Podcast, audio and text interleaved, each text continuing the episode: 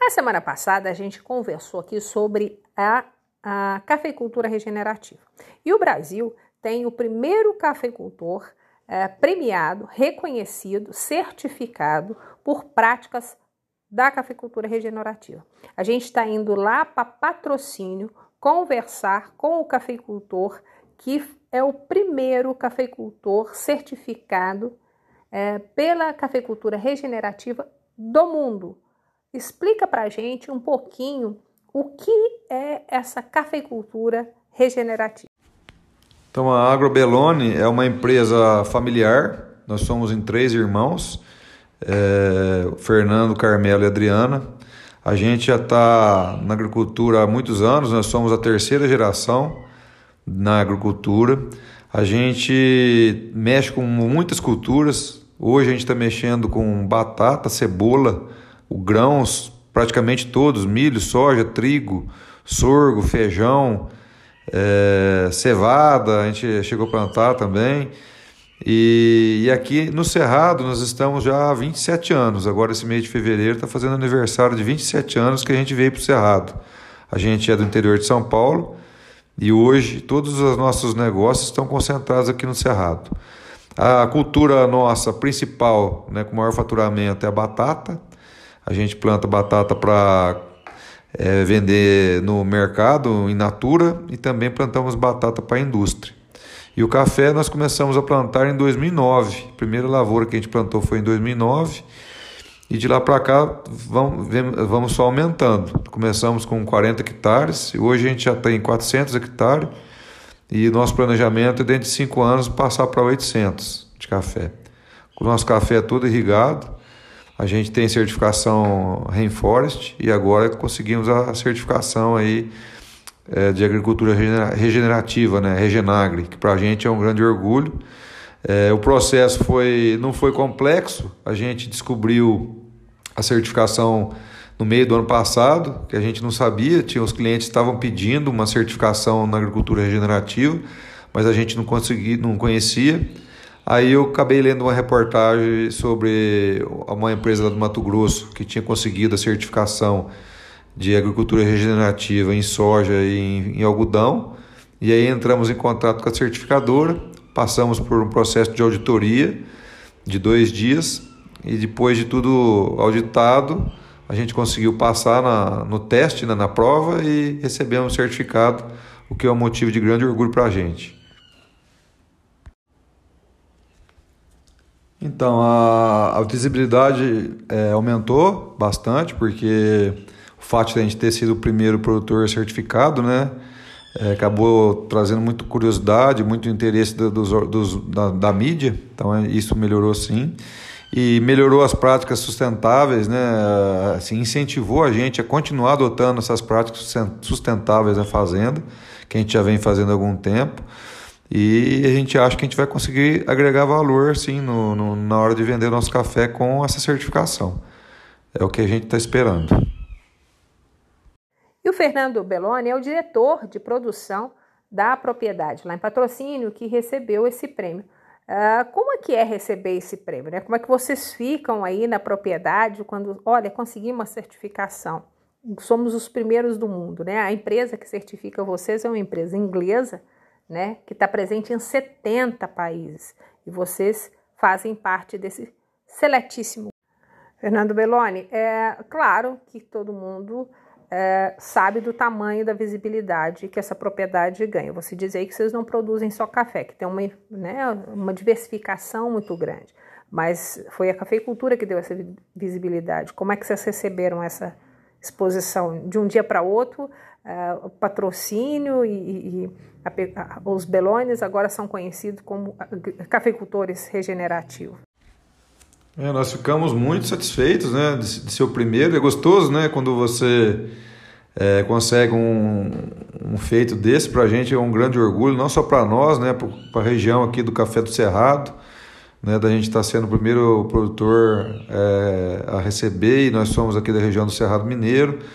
É um orgulho também na, na, na nossa cooperativa, na Spocacer, da gente estar tá sendo o primeiro produtor. Então é um orgulho geral que para a gente foi muito legal e a gente agora quer continuar, né, avançar mais.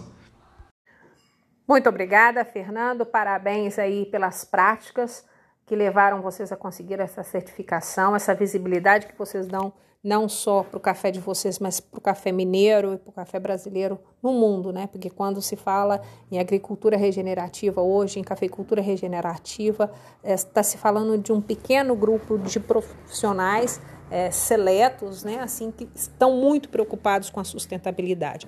E a gente tem falado isso aqui ao longo desses três anos, como a palavra sustentabilidade ela vai sair da teoria e ela está na prática do dia a dia. O, o produtor rural é um sustentável por natureza. Obrigada, parabéns e o Café em Foco está aqui de microfones abertos para vocês. Nós vamos para o intervalo, voltamos logo. Produtor, resgate hoje mesmo seu fundo rural. Fundo de Assistência ao Trabalhador. A Minasul foi a primeira cooperativa a conquistar esse direito que é seu. Entre em contato com a nossa central de atendimento e retire a primeira parcela. São 35 milhões de reais para você cooperado. Informações 35 3219 6978. Minasul. Ciclo de vantagens entre cooperativa e produtor. Vamos então a uma matéria especial com o Fernando, que é o CEO do Terra Magno. É, ele vai explicar para a gente como que você, cafeicultor, pode tomar crédito, aonde buscar crédito, já que as vias oficiais do governo aí foram supridas, ou seja, o produtor não tem onde buscar. Vamos ouvir então o Terra Magno. É, Bernardo, como que você avalia o impacto da suspensão de crédito por parte do governo? Essa suspensão do recurso subsidiado ou o esgotamento dos recursos do Tesouro para equalização da taxa de juros, para ser mais preciso, é, tem um impacto severo dentro da rotina do produtor rural, porque o produtor ele ainda está tomando crédito nesse momento do ano. A mesma coisa que está acontecendo agora aconteceu também em maio do ano passado. Só que em maio, o produtor já tinha tomado uma parcela significativa, praticamente todo, do crédito que ele tinha para tomar. O que aconteceu agora nesse ano foi esse mesmo esgotamento que aconteceu no ano passado, mas muito antecipadamente, agora no mês de fevereiro. E a complexidade que isso traz é que a agricultura, ela historicamente não tem margens muito elevadas. Particularmente quando a gente fala do pequeno produtor que consegue colocar menos tecnologia dentro da lavoura. Então, a consequência disso é, um esgotamento da margem do produtor. Felizmente, os preços dos produtos, de forma geral, estão muito positivos ainda. Então, a soja ela tem subido, o milho tem subido. E isso acaba se traduzindo como o produtor ele fica machucado, mas não é letal para ele. Qual que vai ser a complexidade e o que isso indica daqui para frente? Muito importante entender isso, que o governo ele não tem mais bala na agulha para conseguir continuar subsidiando a agricultura e a sinalização clara é que o produtor ele vai ter que ir ao mercado para captar recursos. Ele vai ter que ir ao mercado captar recursos com agentes privados. É, Bernardo, então com a falta de crédito, como você bem comentou, aumenta a necessidade de se ter cada vez mais linhas de créditos alternativas. Precisamente, e é um momento muito bom para a agricultura nesse sentido, porque se isso tivesse acontecido cinco ou dez anos atrás, a iniciativa privada ela não estava preparada para adotar o papel que ela precisa adotar hoje. Qual que é esse? O papel de financiador, porque a agricultura tem diversos riscos que acabam sendo muito difíceis de avaliar para um financiador que está acostumado a operar na cidade. Então, quando você vai avaliar uma empresa dentro de uma cidade, novamente, você olha para o fluxo de caixa dela, você olha para o balanço, você pega para os demonstrativos financeiros e consegue dizer muito bem qual é saúde de crédito é, daquele, daquela empresa. Quanto você poderia dar de limite, com qual taxa. E no agro não funciona assim.